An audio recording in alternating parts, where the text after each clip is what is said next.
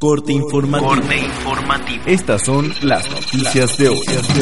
Advierte Hacienda recorte en 2016.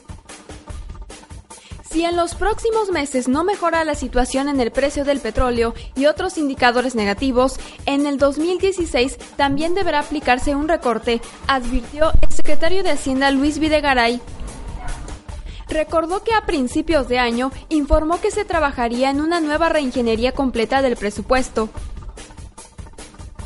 En una metodología de base cero, así lo hemos anunciado, que implicará una revisión integral de la estructura problemática del presupuesto como lo anunciamos en enero, comentó. Señaló que se les ha pedido a los gobernadores planear su año a fin de que sus finanzas estén sólidas en el 2016 y no resientan un posible recorte invierten 35 millones de dólares en torres eólicas en Nuevo León. Con una inversión de 35.5 millones de dólares, directivos y funcionarios de gobierno oficializaron hoy el arranque de una planta de construcción de torres eólicas en Escobedo, Nuevo León, que edificó la firma española Acciona Energía.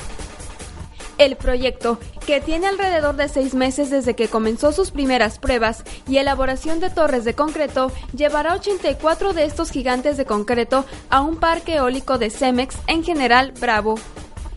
La instalación de la planta y su operación ha implicado la creación de 300 empleos directos y 1.500 indirectos, resaltó durante la inauguración del CEO Global de Acción Energía, Rafael Mateo.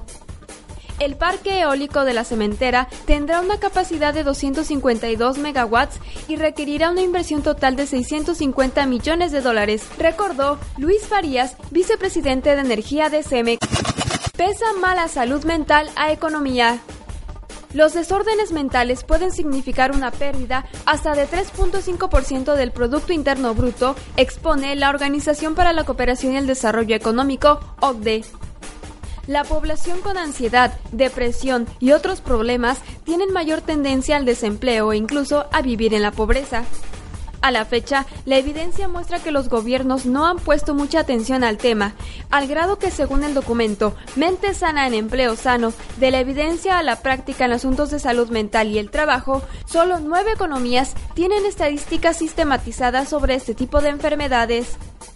Cabe mencionar que México es una de las economías para las cuales la organización no tiene información comparable sobre el tipo de pacientes que existen, la segmentación por edad, el impacto económico que estos generan, si están empleados o no, o qué tipo de atención reciben.